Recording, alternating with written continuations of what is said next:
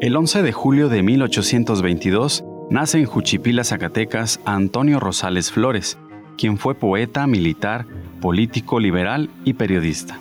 Como soldado participó en la guerra contra los invasores norteamericanos. Asimismo luchó contra conservadores, invasores franceses e imperialistas de Maximiliano. Fue gobernador de Sinaloa, cuya capital lleva su apellido Culiacán de Rosales. Su nombre completo era José Antonio Abundio de Jesús Rosales Flores.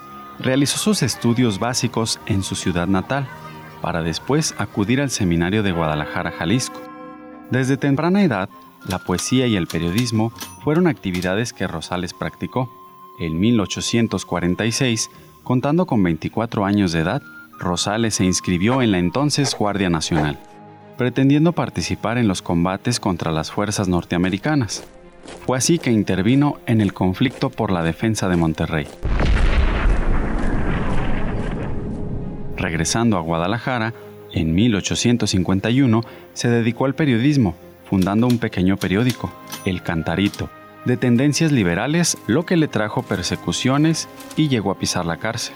Entre 1856 y 1857 se desempeñó como redactor del periódico oficial de Culiacán, Sinaloa, y tiempo después participa como secretario interino del gobierno.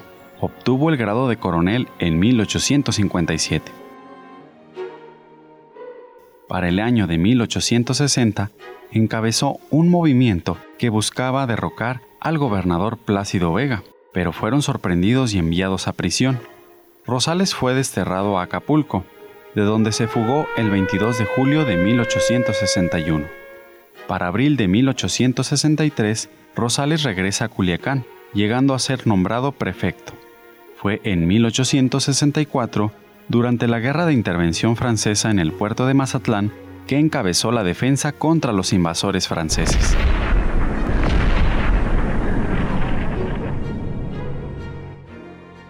Un dato cultural interesante es que al general Rosales le gustaba la música de tambora, por lo que decidió llevarse un tamborazo zacatecano a tierras sinaloenses.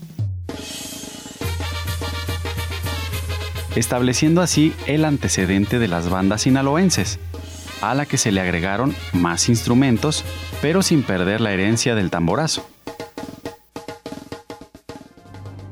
Volviendo a nuestra historia principal, el general Antonio Rosales derrotó al ejército francés el 22 de diciembre de 1864.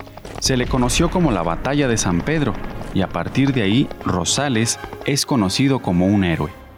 El acontecimiento anterior viene a ser la segunda batalla ganada por los mexicanos a extranjeros, precedida por la batalla del 5 de mayo de 1852. Algunos compararon a Antonio Rosales con Ignacio Zaragoza pues Rosales también derrotó a los franceses en las costas de Sinaloa. El ejército francés era el más poderoso en aquellos tiempos. En aquel momento, al responder el parte de guerra de Rosales, el ministro de guerra le contestó, La gloria que este triunfo le da a las armas nacionales y al estado de Sinaloa será siempre también una gloria para usted, que sea honrado en gran manera. Juárez lo nombró general y fue gobernador del estado de Sinaloa hasta 1865.